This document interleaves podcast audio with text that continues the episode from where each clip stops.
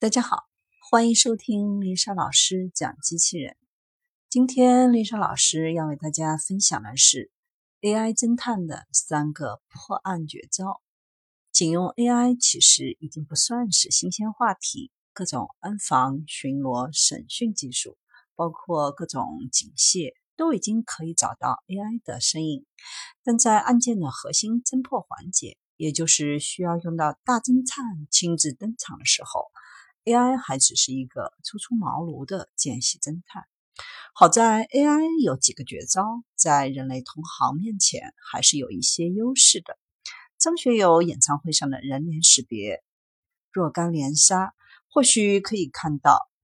AI 破案的一次小试牛刀。毕竟，热爱音乐的犯罪分子是自己暴露在监控范围内的。近一年多时间里，一些有意思的事儿。是 AI 开始更多的参与到正儿八经的案件侦破里。这个一方面是因为城市智能监控系统的不断完善，另一方面也跟 AI 处理复杂数据的能力提升有关。综合来看，AI 侦探可以在案件侦查和推理时做到三件人类很难做到的事儿。这三个绝招又常常是连环出击，一体化办。让我们看到很多疑难案件新的曙光。AI 破案的三个绝招分别是：一、利用智能摄像头找到隐藏的证据。就在上个月，某地区警方公布了一个案例，利用阿里云的 ET 城市大脑技术，警方破获一个长达六年的电鱼案。钱某夫妇从2012年开始。就在钱江源国家公园的主要支流新安湖里非法电鱼，然后倒卖给固定的下家，再将鱼流通到菜市场。六年里，夫妻俩非法获利六十万元，俨然靠电鱼奔小康的节奏。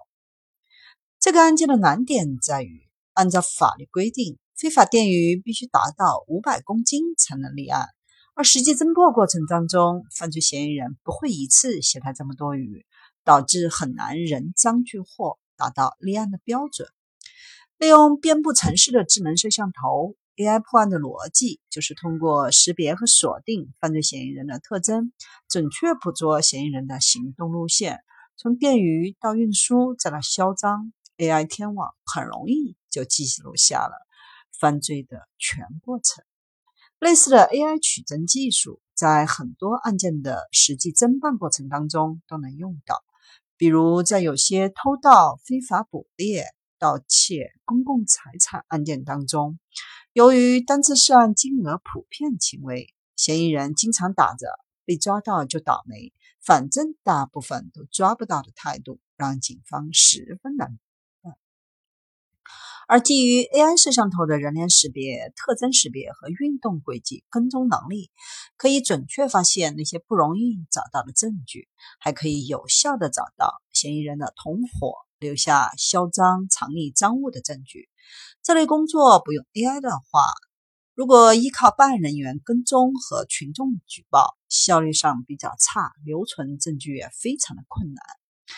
AI 和摄像头的另一个作用，可以大幅度提高警方跟踪的效率。侦查员与 AI 摄像头协同工作，可以让跟踪变得难以提防，从而加快破案的进程。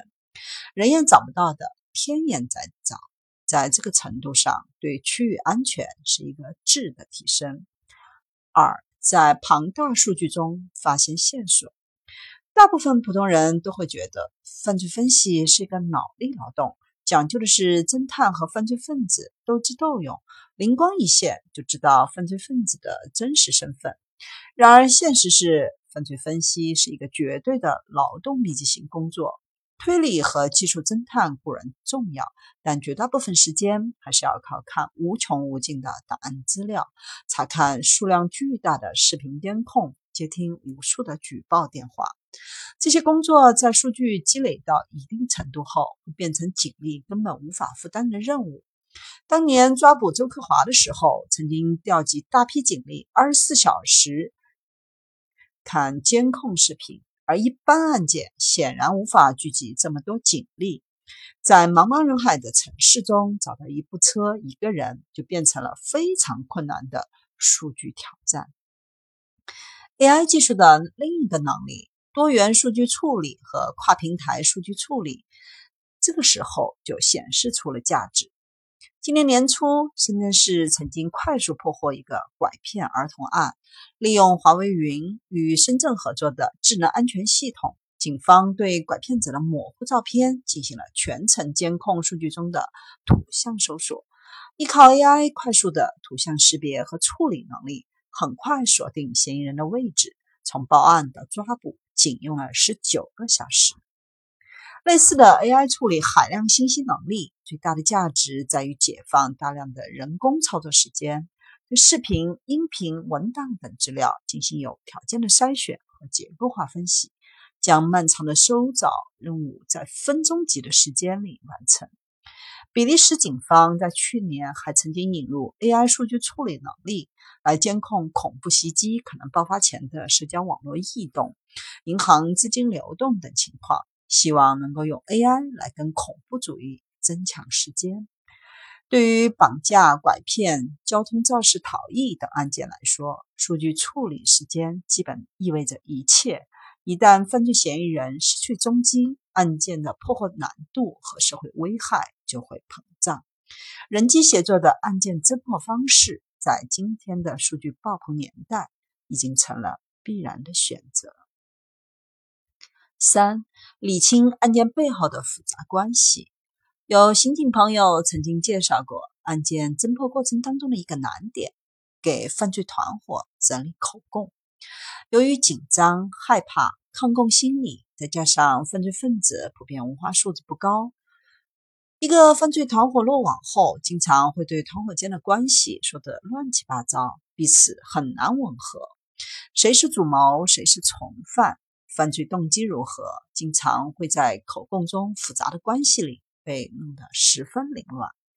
案件侦破中的这种情况，可以看作是一个数据的文本分析问题。如果我们整理清楚数据的特征，大家好彼此的关系，就很容易识别其中的谎言和矛盾的地方。这也是 AI 可能比人类更擅长的课题，尤其是在案件关系过于复杂之后。刑侦工作里有一个名词叫做案件串并，是说如何把不同的犯罪事实归结到一起，弄清楚一个人或团伙若干次的犯罪事实。对于情形复杂的犯罪团伙和体系化犯罪当中，案件的串并尤其重要，但是它会需要耗费大量的人力物力才能完成，比如电话诈骗犯罪。不同的嫌疑人有不同的犯罪特征、不同的诈骗方式，以及所使用银行卡等犯案工具。由于受骗者可能来自不同地区，受骗经历不同，想要进行全国范围内的案件串并就很艰难。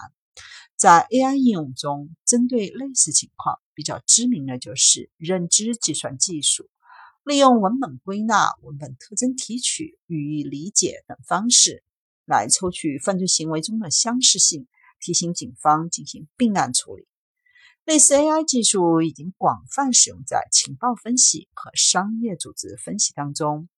，IBM 的 IR 系统就是这类 AI 应用的代表。而在刑侦领域，我国也开始出现类似的应用，来辅助侦查员在笔录、回访、现场侦查记录等资料中整理文本特征，分析并案可能。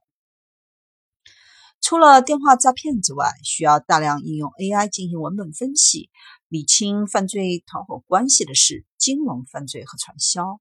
金融犯罪当中，往往涉及复杂的账户、公司和法人关系，错综复杂到一团乱麻。这种情况下，利用 AI 进行特征分析、理清金融关系，就变得尤为重要。在传销网络中，受害者和传销上线组织者往往混为一团。在破获后很难对其进行甄别，根据口供体系等散乱资料对组织内部关系进行整理，也是 AI 在破案中发光发热的一个角度。显然，在成为名侦探这件事上，AI 已经具备了 C 位出道的感觉。当然，代替人类独当一面的 AI 侦探并不靠谱。随着不可取代性日益增强，侦探中的 AI 技术和城市智能平台已经显现出了价值。